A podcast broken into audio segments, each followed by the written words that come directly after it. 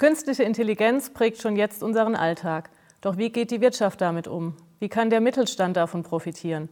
Antworten dazu gibt KI-Experte Carsten Kraus. Jetzt im Kiosera Podcast. Durch die Digitalisierung wird unsere Arbeitswelt immer flexibler, mobiler und agiler.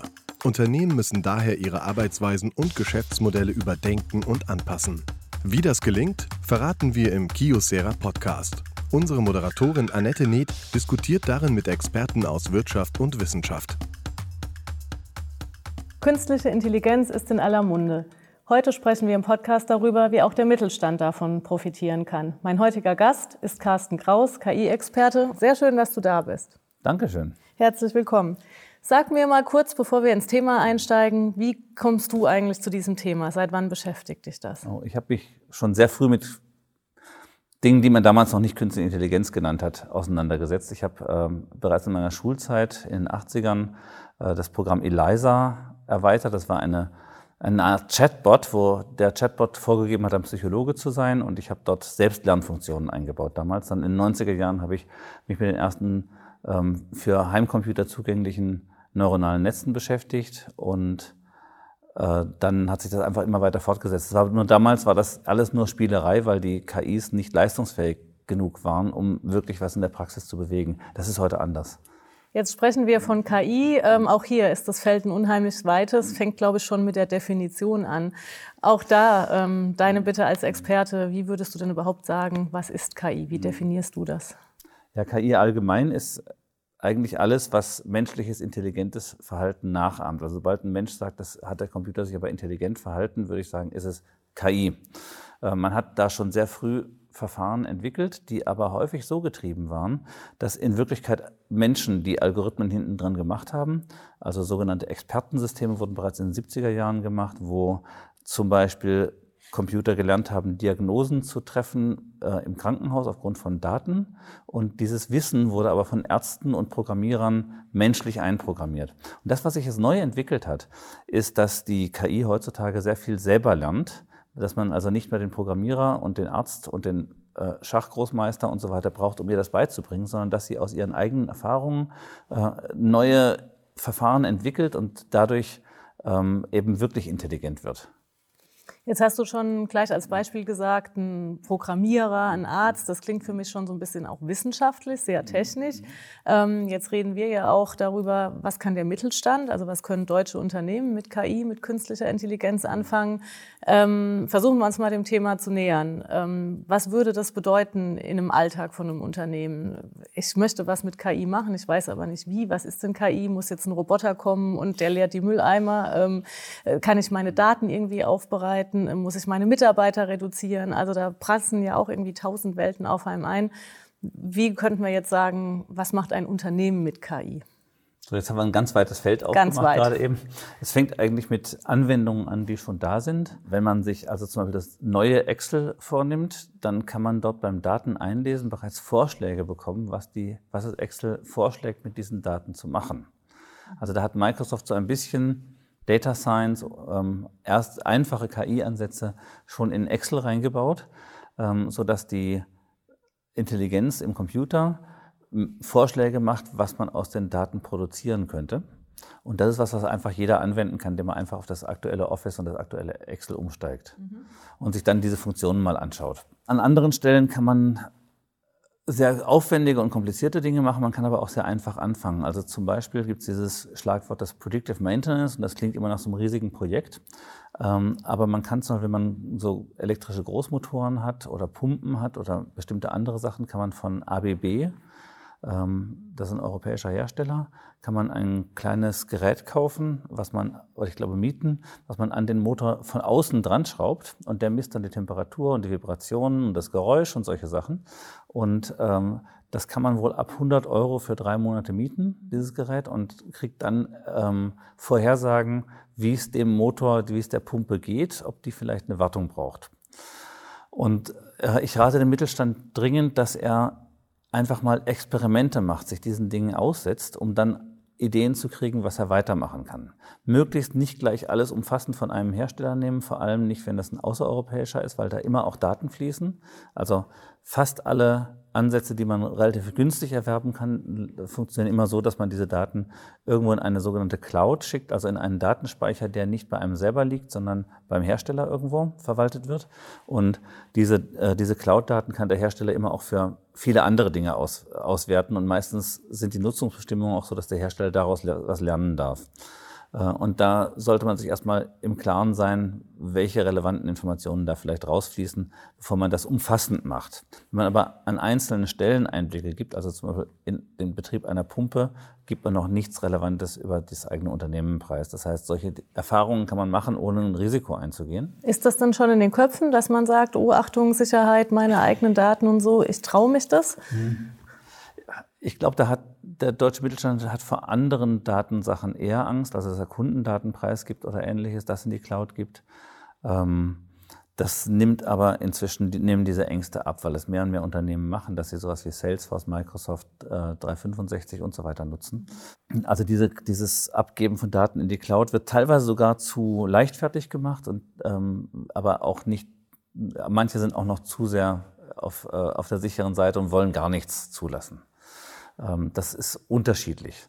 Ähm, die KI-Adaption dagegen ist großenteils noch nicht in den Köpfen, sondern im, also in dem Mittelstand, den ich mitbekomme. Also ich rede jetzt nicht von einem ganz großen Mittelstand, den kriege ich natürlich auch mit. Die machen was.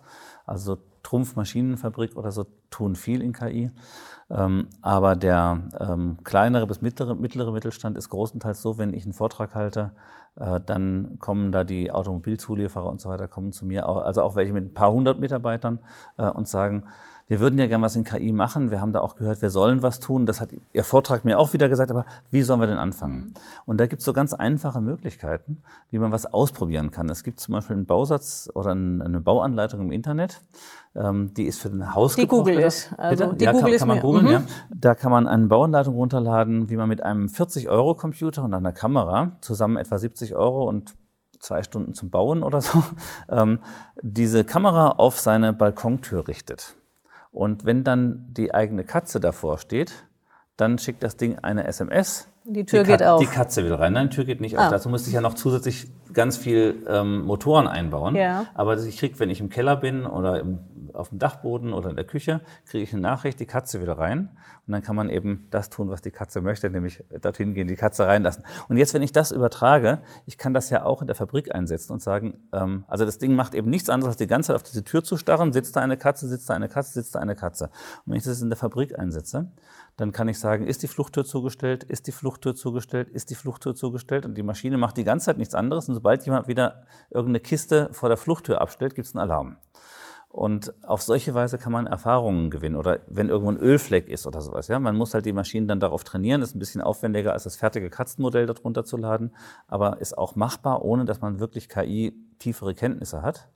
Und dann äh, kann man einfach erste Erfahrungen gewinnen mit wenig Geld und nicht allzu viel Aufwand, äh, was solche Technologien leisten können. Und ich glaube, die deutschen Mittelständler sind ja Menschen, die auch viele eigene Ideen gekommen sind. Deutschland hat ja viele ähm, Patente in dem, im Maschinenbau entwickelt, wo Leute ganz clever waren und sich was ausgedacht haben, was niemand anders vorher gedacht hat. Und wenn sie erstmal mit diesen Möglichkeiten konfrontiert sind, was die, was die KI hier kann, dann werden sie auf eigene Anwendungen kommen, was sie jetzt damit machen können, vielleicht auch in ihrer Fertigung, in ihren Maschinen und so weiter. Das ist toll gedacht, aber finde ich auch sehr positiv gedacht, weil meine Frage wäre jetzt, ich mache so ein Experiment, mhm. ich lese diese Daten aus und was mache ich dann mit dieser Erkenntnis? Also jetzt habe ich halt gesehen, dass jemand wieder die Kiste vor die Fluchttür stellt, um bei deinem Beispiel zu bleiben. Mhm. ähm, dann wäre ich ja aber mhm. wieder beim Mensch. In, ja. Nicht bei der Maschine. Also ich wäre dann dabei, dass man sagt, keine Ahnung, dann müsste man Bulletin rausgeben und sagen, bitte alle Mitarbeiter achtet darauf, diese Fluchtwege müssen frei bleiben oder oder. Ja, aber ist doch auch nicht schlimm, wenn die Maschine einfach immer, wenn einer gerade das davor abstellt, einmal sagt, nee, nee. Mhm. so wie wenn man da einen Menschen positionieren würde, so ein Wachmann. Ja. Ähm, so ähnlich ist halt da die 70 Euro KI, die dann sagt, ähm, Piep, äh, bitte Katze. Fluchttür räumen. Ja, ah. so. Und das, äh, das ist ja auch nicht eine Mensch-Maschine-Kollaboration ist ja das, die Zukunft. Also es geht ja nicht darum, dass wir überall die Menschen ersetzen wollen, sondern wir wollen die Menschen Sachen machen lassen, aber die Dinge, die nicht mehr gemacht werden von den Menschen, weil das heutzutage zu teuer ist, da können wir die KI zusätzlich einsetzen, um Dinge wieder besser zu machen. Also auch in ganz anderen Bereichen, zum Beispiel äh, Unkrautjäten haben früher die Leute gemacht. Man ist also von Hand rangegangen, hat da mit viel Knochenarbeit äh, die bösen Pflanzen ausgegraben, damit die guten Pflanzen besser wachsen können. Und heutzutage sprüht man einfach über das ganze Feld eine Menge Herbizide und dann sind die Pflanzen alle tot, also die bösen und ein paar von den guten auch. Ähm, und äh, wenn man aber jetzt einen Roboter hat, der durch das, durch das Feld fährt und sagt, okay, ist das ein Kohlkopf, ist es ein Kohlkopf, ist es ein Kohlkopf, ist es ein Kohlkopf und dann feststellt, das ist kein Kohlkopf, den grabe ich jetzt aus, mhm. dann kann man auf die Herbizide wieder komplett, komplett verzichten. Und okay. diesen Roboter gibt es bereits, den baut eine Universität in Australien. Also für die Landwirtschaft, für da... Zum Beispiel, aber das ja. ist nur eines von tausend ja. Beispielen in der Richtung, ja, wo man einfach sagen kann, dadurch, dass ich KI einsetze, ähm, die manuelle Arbeit verrichtet oder die einem Roboter hilft, manuelle Arbeit zu verrichten, die früher Menschen gemacht haben, aber wo heutzutage kein Mensch das mehr machen möchte, vor allem nicht für, für das Geld, was es wert wäre, das zu tun. Ähm, wenn ich die KI dort einsetze, kann ich die Welt damit besser machen. Das wäre das nächste Stichwort. Ähm, Geld, Wert, äh, Wertschätzung. Mhm. ähm, ist es dann auch ein Antrieb zu sagen, mhm. ich muss damit halt Kosten einsparen? Ähm, oder mhm. zu sagen, klar, da überall, wo ich künstliche Intelligenz habe und keine Menschenkraft mhm. mehr brauche, spare ich auch Kosten? Oder ist das möglicherweise ein Trugschluss, weil ich ja auch entsprechende Technologien brauche? Ich glaube, das ist individuell verschieden. Also es gibt sicherlich Situationen, wo man sagen kann, ich kann durch den Einsatz von, von KI oder allgemein von Digitalisierung einfach direkt Kosten sparen. Ähm, und, und meistens heißt Kostensparen heutzutage Menschen einsparen. Das ist die allgemeine Denke. Ähm, wir haben aber auch viele Möglichkeiten, wo man einfach Dinge besser machen kann. Und ich glaube, wir müssen sehr viel von dieser von diesem Effizienzgedanken uns verschieben auf andere Effizienzen. Also wir haben derzeit ähm, Rationalisierung hat meistens die Aufgabe gehabt, Menschen einzusparen, weil Menschen nach und nach der teuerste Faktor wurden in den ganzen Produktionsketten. Ja, ganz früher waren Menschen nicht so wertvoll, da war dann irgendwie die Maschine viel teurer, aber heutzutage die Menschen werden immer mehr ein teurer Faktor und wir wollen überall die Menschen einsparen. Aber ähm, es macht ja auch keinen Sinn, wenn wir nachher keine Konsumenten mehr haben, die irgendwas kaufen. Und wir wollen ja im Endeffekt die ganze äh, Technologie voranbringen, damit es den Menschen besser geht. Also müssen wir den Menschen weiterhin sinnvolle Aufgaben behalten, ähm, aber die Effizienz muss verschoben werden von der Effizienz der Arbeitskraft auf die Effizienz Ressource, des Ressourceneinsatzes. Äh, zum Beispiel. Wenn man also zum Beispiel diese CO2-Bepreisung machen würde, ähm, dann würden, würde plötzlich die Ressource Strom wertvoller. Und dann hat man eine Verschiebung, dass die KI vielleicht dabei helfen kann, an manchen Stellen Strom zu sparen. Und das hat dann einen zusätzlichen Nutzen, der für die Welt insgesamt besser ist. Und das Zweite, was man hinkriegen muss oder hinkriegen könnte, wäre die, die statt der Effizienz die Effektivität zu erhöhen. Also das heißt, ich versuche nicht mit weniger Aufwand das gleiche Produkt herzustellen, sondern einfach ein besseres Produkt herzustellen. Und das haben wir auch an vielen anderen Stellen schon in der Technologie getan. Also die heutigen Autos sind viel besser als die früheren Autos zum Beispiel. Die heutigen Computer sind viel besser als die früheren Computer. Und diesen Gedanken ähm, der wird sich noch weiter ausbreiten, einfach bessere Produkte herzustellen. Also zum Beispiel Bioprodukte ohne Herbizide, äh, die durch die Jätroboter ermöglicht wurden. Lass uns nochmal zurück mhm. zum Mittelstand kommen. Du mhm. sagtest vorhin, mhm. ähm, große Unternehmen mhm. machen es oft schon mhm. oder auch machen etwas zumindest, oder machen ja. etwas oder machen es ein bisschen besser. Die Mittelständler äh, kommen noch äh, und fragen, wir würden gerne, aber wir wissen nicht wie. Wo denkst du, ist der Hebel, ähm, dass man sagt, einfach je größer die Firma, mehr Manpower, mehr, mehr äh, Umsatz, mehr Finanzkraft oder woran liegt es? Oder gibt es vielleicht Branchen, die das besser treiben können, äh, die da schon aktiver sind als vielleicht der ein oder andere kleinere? Also ich schätze, es passiert in allen Firmen, die einen Chief Digital Officer haben. Okay. Und normalerweise eine Firma mit 50 Mitarbeitern hat das gar nicht. Mhm. Äh, sondern die hat halt den Geschäftsführer oder die Geschäftsführerin und dann vielleicht noch eine weitere oder Person, die ungefähr auf der Ebene ist. Also ähm, in meinen Firmen habe ich 160 Leute insgesamt und wir sind zwei Geschäftsführer und eine Prokuristin. Äh, und es gibt keinen separaten CDO. mhm. Aber Sie haben ja dich. ja, okay. Aber ähm, äh, jedenfalls ist das, ist das nicht so üblich in diesen, kleineren, in diesen kleineren Firmen. Man hat natürlich viele andere Aufgaben auch, mit denen man sich auseinandersetzen muss. Nicht nur mit der Digitalisierung, nicht nur mit dem äh, Thema KI.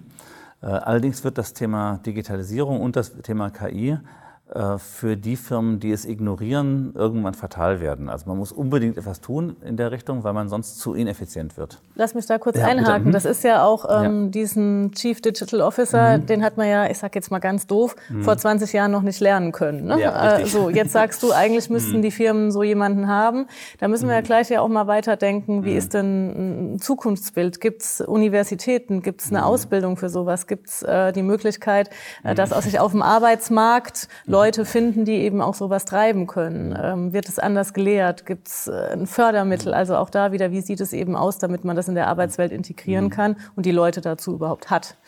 Also andersrum, ein Chief Digital Officer, der ähm, zwar die Technologie kennt, aber nicht sehr kreativ ist und vielleicht auch nicht sonst ein herausragender Mensch ist, nützt nicht so viel wie ein Firmenchef oder eine Firmenchefin, die sich damit beschäftigen, was die neue Technologie ermöglicht und die ihre Fähigkeiten der Kreativität und des, des Hervorbringens äh, von Innovationen dann dafür nutzen.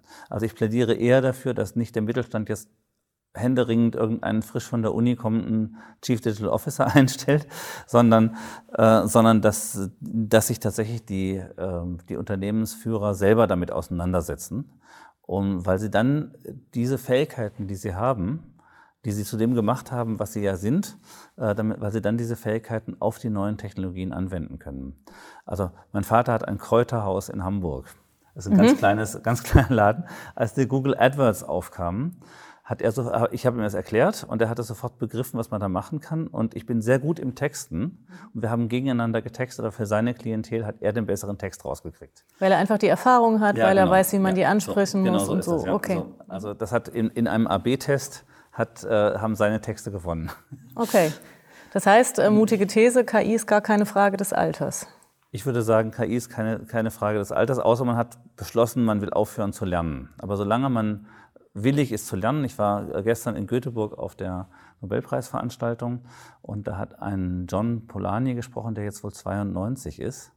Respekt. Äh, ein, ein Professor und der war sehr lebendig auf der Bühne, äh, weil er einfach noch immer begeistert ist, ähm, was die Wissenschaft alles hervorbringt. Und das ist das, was man nicht aufgeben darf. Man muss einfach mit Begeisterung weiter dabei bleiben. Und wenn man das tut, ist das Alter keine Frage. Okay.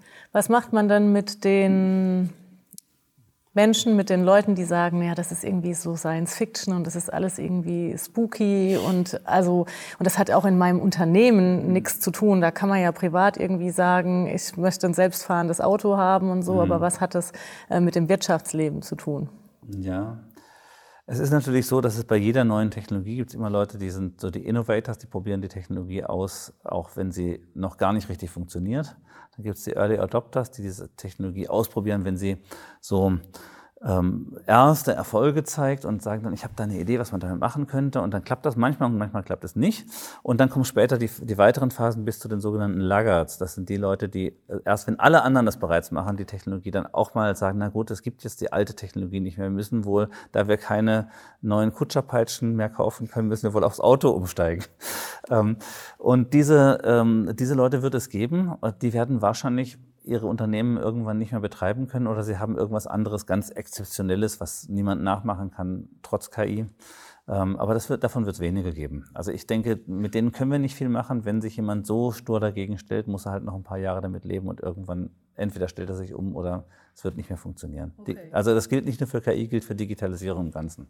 Ja, es ist ja auch, glaube ich, wirklich unmittelbar verbunden und vielleicht ist auch der Hype mit dadurch auch geschuldet, dass auch Digitalisierung ja so ein Thema ist und wie du auch vorhin noch schon mal mhm. sagtest, auch Nachhaltigkeit, ne? auch das ganze Thema jetzt mit mhm. Klimaschutz, Klimawandel mhm. kann man ja eigentlich auch mit KI super ähm, kombinieren, kann auch sagen, auch da gibt es ganz, ganz viele Möglichkeiten ja. mit dem Pricing-Modell für den Strom oder so. Ja, genau. Also es gibt, äh, ist nochmal ganz wichtig, diese Themen Digitalisierung und auch KI als eine Sonderform der Digitalisierung, die aber meiner Ansicht nach die wichtigste Sonderform ist. Ähm, diese, diese Themen sind Querschnittstechnologien. Es geht hier darum, dass es jede Branche durchdringt. Das wird in allen Bereichen zum Einsatz kommen und es wird quasi keine Branche außen vor bleiben können und sich einfach das komplett ignorieren und sagen, ich mache es so weiter, wie ich bisher gemacht habe. Und das haben wir bisher nicht gebraucht, werden wir auch in Zukunft nicht brauchen. Wer diese Sachen nicht macht, äh, wird Nachteile haben gegenüber den Wettbewerbern und die werden ganz enorm werden in den nächsten Jahren. Stichwort Wettbewerb. Wie ist denn deine Einschätzung so? Deutschland, Europa, die Welt? Äh, wer ist der Vorreiter? Wer ist das Schlusslicht? Der Vorreiter war die USA. Wer es jetzt aktuell am, am klarsten betreibt, ist China. Äh, die haben eine politische KI-Strategie und wollen bis 2035, ähm, also bis 2030 klar führend werden, bis 2035 so uneinholbar vorne sein, dass keiner mehr ihnen was sagen kann im Bereich KI. Äh, und das ist eine klare politische Entscheidung und die ist gefallen, nachdem das Spiel Go gewonnen wurde. Weil das als sehr komplex gilt und das, ich spiele selber Go, das ist auch sehr komplex. Äh, und man nie dachte, dass es, dass es gewonnen werden kann, haben sie gesagt, okay, wenn KI jetzt das kann, dieses Spiel, was wir hier vor 4000 Jahren erfunden haben und was unsere Leute so ein immer... Brettspiel, in, oder? Ist ein, ist ein Strategiebrettspiel, yeah. was ganz einfache Regeln hat, aber sehr viele Abstraktionsebenen übereinander legt und deswegen galt es für Computer nicht spielbar äh, ist viel komplexer als Schach, obwohl die Regeln viel einfacher sind. Und ähm, nachdem dieses Spiel gewonnen wurde und alle Mythen und Geisterwesen und so weiter von einer KI übertroffen wurde, ähm, hat, äh, hat die chinesische Regierung erkannt, dass es die entscheidende Technologie für die Zukunft ist. Und deswegen hat man dann dieses große Programm beschlossen, wo jetzt 150 Milliarden Dollar umgerechnet ausgegeben werden. Zum Vergleich, ähm, Deutschland will ähm, drei Milliarden ausgeben. Okay. Und die, die Relation passt einfach überhaupt nicht. Ja? Der, das Gute an der ganzen Sache ist, wenn so Märkte noch ganz am Anfang sind, KI hat jetzt zwar große Fortschritte gemacht, aber wenn man so eine, so eine Kurve nimmt, also so eine Exponentialkurve so hochzieht, dann denken viele Leute, wir sind schon hier, aber in Wirklichkeit sind wir bei dieser Kurve hier, hier unten irgendwo, wo es schon so ein bisschen abgehoben hat. Man sieht jetzt, dass es nicht mehr auf der Nulllinie ist, sondern dass es irgendwas nützt, aber die Auswirkungen werden so werden. Und das passiert in den nächsten 10 bis 20 Jahren, eher 20 Jahre, aber in den nächsten 10 Jahren passiert auch schon unglaublich viel. Und ähm, wenn so eine Technologie so ganz am Anfang ist, dann hat noch jeder Chancen, auch jemand, der noch gar nichts gemacht hat. Also China hat jetzt innerhalb von drei Jahren quasi alles aufgeholt, was die Amerikaner voraus hatten. Und wenn Europa sich jetzt besinnen würde und wirklich mit großer Energie an der Sache arbeiten würde, könnte Europa auch noch führend werden. Okay, also ja, ist es also in 10, 20 Jahren These von mir, ja. These. Muss, muss mhm. nicht stimmen, ist nicht, nicht bewiesen, aber leite ich aus anderen solchen technologischen Sachen ab. Ähm, und ist für mich sehr plausibel, dass das noch ginge. Nur muss man sich halt jetzt besinnen und nicht erst in fünf Jahren. Okay, und da bist du skeptisch. Andere also, Themen, die halt wichtiger also sind, als sich damit... Nimmt man, nimmt, man, nimmt ja. man ganz viele andere Themen viel wichtiger als die künstliche Intelligenz. Es reden zwar alle drüber, aber richtig gemacht wird nichts. Und das, was gemacht wird, geht meiner Ansicht nach auch noch also ich würde nicht sagen in die völlig falsche Richtung, aber in eine Richtung, die alleine nicht reicht. Man versucht nämlich die Hochschulen zu stärken. Und wir sind in der Forschung von KI schon stark in, in Deutschland. Ja? Viele Grundlagen für das, was, was heutzutage gemacht wird, sind in Deutschland erarbeitet worden. Jürgen Schmidhuber, Sepp Hochreiter haben die Grundlage für das geleistet, was nachher ähm, jetzt das Go gewonnen hat. Ende der 90er. Die KI-Forschung in Deutschland ist, ist schon stark oder hat schon viele gute Grundlagen. Das Problem ist, man macht zu wenig draus. Und wenn man jetzt, äh, man will ja 100 neue Lehrstühle einrichten für KI. Und wenn man die Lehrstühle einrichtet, hat es zwei Nachteile. Erstens, es dauert fünf Jahre, bis die dann auch wirklich wieder für die Industrie etwas Produktives hervorbringen, weil die Professoren müssen erst gefunden werden, dann müssen sie sich in den Lehrstuhl einrichten. Und bis sie dann ihre ersten Studenten hervorbringen, die dann als Studenten wieder was tun, dauert eine Weile. Der zweite Punkt ist, sobald die Hochschulen was Tolles erforschen, dann wird es veröffentlicht und dann ist es weltweit zugänglich. Okay, und dann wird es geklaut. Und dann wird es geklaut. Das ist ja gemeinfrei. Jeder kann es benutzen, was die Wissenschaft erforscht. Ich finde das ja ein, an sich auch sehr gut. Nur für unseren Standort Europa ist es nicht gut. Ja, also ich bin ein großer Freund, wenn alle Leute alles gemeinfrei geben würden, wäre das toll. Aber das passiert bei den anderen nicht. Die Amerikaner schützen ihre Sachen sehr gut mit Patenten. Und äh, auch Google veröffentlicht zwar viel, aber da bleiben immer Dinge geheim, äh, neben den Dingen, die veröffentlicht werden. Und dadurch ähm, haben die immer ihren Vorsprung. Und wenn die Sachen aber an Hochschulen erforscht werden, dann werden sie normalerweise breit veröffentlicht. Deshalb brauchen wir eigentlich die industrielle Forschung, die, die anwendungsorientiertere Forschung. Ich rede jetzt nicht nur von fertiger Anwendungen bauen, sondern von der Forschung, die die, die, die Anwendungen voranbringt. Und da müssen die Industrieunternehmen ran. Und die müssen aber auch ein bisschen geleitet, unterstützt und so weiter werden. Und wir brauchen eine stärkere Startup-Kultur in Deutschland dafür. Okay. Und auch da wird noch zu wenig gefördert. Also da wären wir ja im Prinzip bei dem, was du ganz zu mhm. Anfang sagtest. Es muss natürlich ein Industriezweig dahinter sein, die Wirtschaft muss ran. Mhm. Aber selbst, ich sag mal, diese kleinen Experimente, die der Mittelstand ja, durchführen könnte absolut. mit der Fluchttür, würden mhm. ja im Prinzip, ja, aber würden ja im Prinzip mhm. für die ganze Forschung auch ein Stück weit bringen, weil sich eben jeder einbringt, im Kleinen mhm. wie im Großen, um da halt voranzukommen. Ja. Also nicht nur, dass die, dass die Forscher hier irgendwas tun, sondern auch der, sagen wir jetzt eben der Unternehmer, die Unternehmerin, äh, die hier eben sehen, was man mit dieser KI-Technologie machen kann die sich vielleicht zu Hause auch eine Alexa oder so aufgestellt haben, zumindest in einem Raum. Man muss ja nicht alles von zu Hause unbedingt erzählen, ähm, aber um mal äh, damit auch äh, vertraut zu werden, ja, wie die Technologie funktioniert, äh, die kommen dann auf andere Gedanken, wie sie ihre Fabrik verbessern können. Und diese Innovationen werden vielleicht nicht zum Patent angemeldet und nicht veröffentlicht und so weiter, aber nützen dem Unternehmen trotzdem was. Und das ist das, was geschehen muss. Und dazu brauchen wir aber auch die Anwendungsforschung, weil manche Sachen sind zu kompliziert, als man mal kurz auf die Idee kommen kann. Also die Sachen, die wir erforschen, dauern zum Teil über ein Jahr, bis wir von der Idee zu einem Erfolg gekommen sind. Und das ist zu langsam. Das ist für Nein, das ist, das ist nur was, das braucht man halt keinen Unternehmer, der mal kurz eine Idee hat, ja. äh, unter der Dusche oder während er irgendwie einen Kaffee trinkt, sondern dazu braucht man jemanden, der sich systematisch ransetzt und die Mathematik entwickelt dann für sowas. Und dazu braucht man Unterstützung. Ähm, dass zum Beispiel Hochschulen Unternehmen unterstützen mit solchen Leuten, aber ohne dass die Hochschule gleich das volle Veröffentlichungsrecht bekommt. Okay, verstanden. Und das könnte vom Staat gefördert werden. Das Wird auch gefördert, aber noch zu klein. Zu klein, ja. ja. Wie 100 Millionen versus 100 Milliarden Deutschland. Ja, das China, meiste ne? in den 500 ja. Millionen fließt halt in die direkte Wissenschaft. Also das heißt zur Einrichtung neuer Lehrstühle und nicht um solche Projekte zu machen. Also Baden-Württemberg hat jetzt einige Projekte aufgesetzt, diese Forschungspro äh, diese Unternehmens-Hochschul-Kooperationsprogramme, die haben Umfänge von zwei Millionen pro Programm. Äh, also 50.000 pro Projekt. Äh, das ist halt noch wenig. Ja? Und Baden-Württemberg möchte führend werden in Deutschland. Ich komme aus Baden-Württemberg. Äh, da muss man einfach in diese Dinge deutlich mehr investieren und nicht nur sagen, wir wollen führend werden, sondern auch was wirklich dafür tun. Ja, jetzt ist ja Beispiel Alexa auch jeder Mitarbeiter, mhm. jeder Unternehmer ja auch eine Privatperson. Mhm. Ähm, ich glaube, im Privaten ist man mit KI fast schon ein bisschen vertrauter und entspannter als im, im Berufsleben. Ne? Alexa stellt sich jeder hin. Äh, die Leute finden es nicht schlimm, dass sie bei einem Online-Einkauf ähm, verfolgt werden und neue Angebote bekommen und so. Wie könntest du sagen, wie ist da so die Verknüpfung oder was erwartet uns da noch? Da erwartet uns noch viel. Die ähm die meiste KI heutzutage kriegen wir als solche nicht mit. Also wir sortieren zum Beispiel die Suchergebnisse um, abhängig davon, wir machen ja Suchtechnologie, ähm, wir sortieren die Suchergebnisse um, abhängig davon, was andere Kunden vorher gekauft haben, lernen daraus die Eigenschaften von Produkten. Äh, also, dass bei blaue Hose die Leute keine Jeans kaufen, obwohl die oben stehen, sondern andere Hosen kaufen, wenn sie blaue Hose eingetippt haben, sonst hätten sie Blue Jeans eingetippt. Und davon kriegt aber der User nichts mit. Der stellt nur fest, dass gute Ergebnisse da sind. Und so ist es an ganz vielen Stellen, wo im privaten Bereich KI in Wirklichkeit im Hintergrund schon arbeitet. Ähm, man merkt es gar nicht. Bei der Alexa weiß man, dass man ein Gerät hat, was man vorher nicht hatte, aber bei vielen Dingen kriegt man einfach gar nichts davon mit. Ähm, aber was uns so erwartet, sind einfach, ist, ein, ist ein viel, eine viel stärkere Veränderung auch unserer normalen Umwelt. Ähm, zum Beispiel dieses Thema autonome, Mobilität, wo wir alle nur daran denken, dass wir im Auto sitzen und dann währenddessen lesen, schlafen oder arbeiten können. Das ist zu wenig weit gedacht. Was auf uns zukommt, wenn die Maschinen wissen, wie die Umwelt zu interpretieren ist und wie sie handeln müssen, um ihre Ziele, also um an ein bestimmtes Ziel, zu kommen, um ihre Ziele zu erreichen, ähm, ist eine Mobilität der Dinge oder ein, ein Mitdenken der Dinge.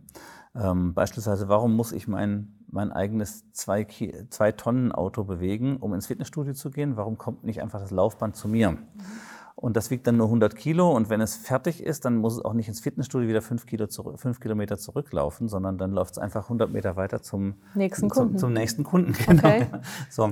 Und so kann man sich einfach vorstellen, wenn, die, wenn diese Technologien viel billiger werden und viel kleiner werden, überall einsetzbar werden, dann werden ähm, die Dinge um uns, um, um uns herum so ähnlich wie Heinzelmännchen belebt werden und werden viele Dinge in unserem Sinne tun, wenn sie entsprechend positiv programmiert wurden oder positiv, positive Ziele haben. Ja? Da muss man natürlich aufpassen, dass diese Ziele nicht von den falschen Leuten ähm, vorgegeben werden, sondern wirklich von den Konsumenten möglichst selber. Okay, ja, gut. Also wir fassen zusammen. Es bleibt mhm. auf jeden Fall spannend. Es mhm. wird uns, uns viel erwarten. Es ist viel zu tun, aber auch viel zu entdecken, sowohl im privaten wie als auch im beruflichen. Toll, dass du uns diese Einblicke gegeben hast. Dankeschön, Gerne. Carsten. Weitere Infos zu unseren Podcasts gibt es auf www.smart.kiosera.de und natürlich auch überall dort, wo es Podcasts zum Runterladen gibt. Wie können Unternehmen ihre Geschäftsprozesse optimieren? Die Antwort gibt es regelmäßig im Kiosera Podcast. Jetzt überall, wo es Podcasts gibt und auf smart.kiosera.de.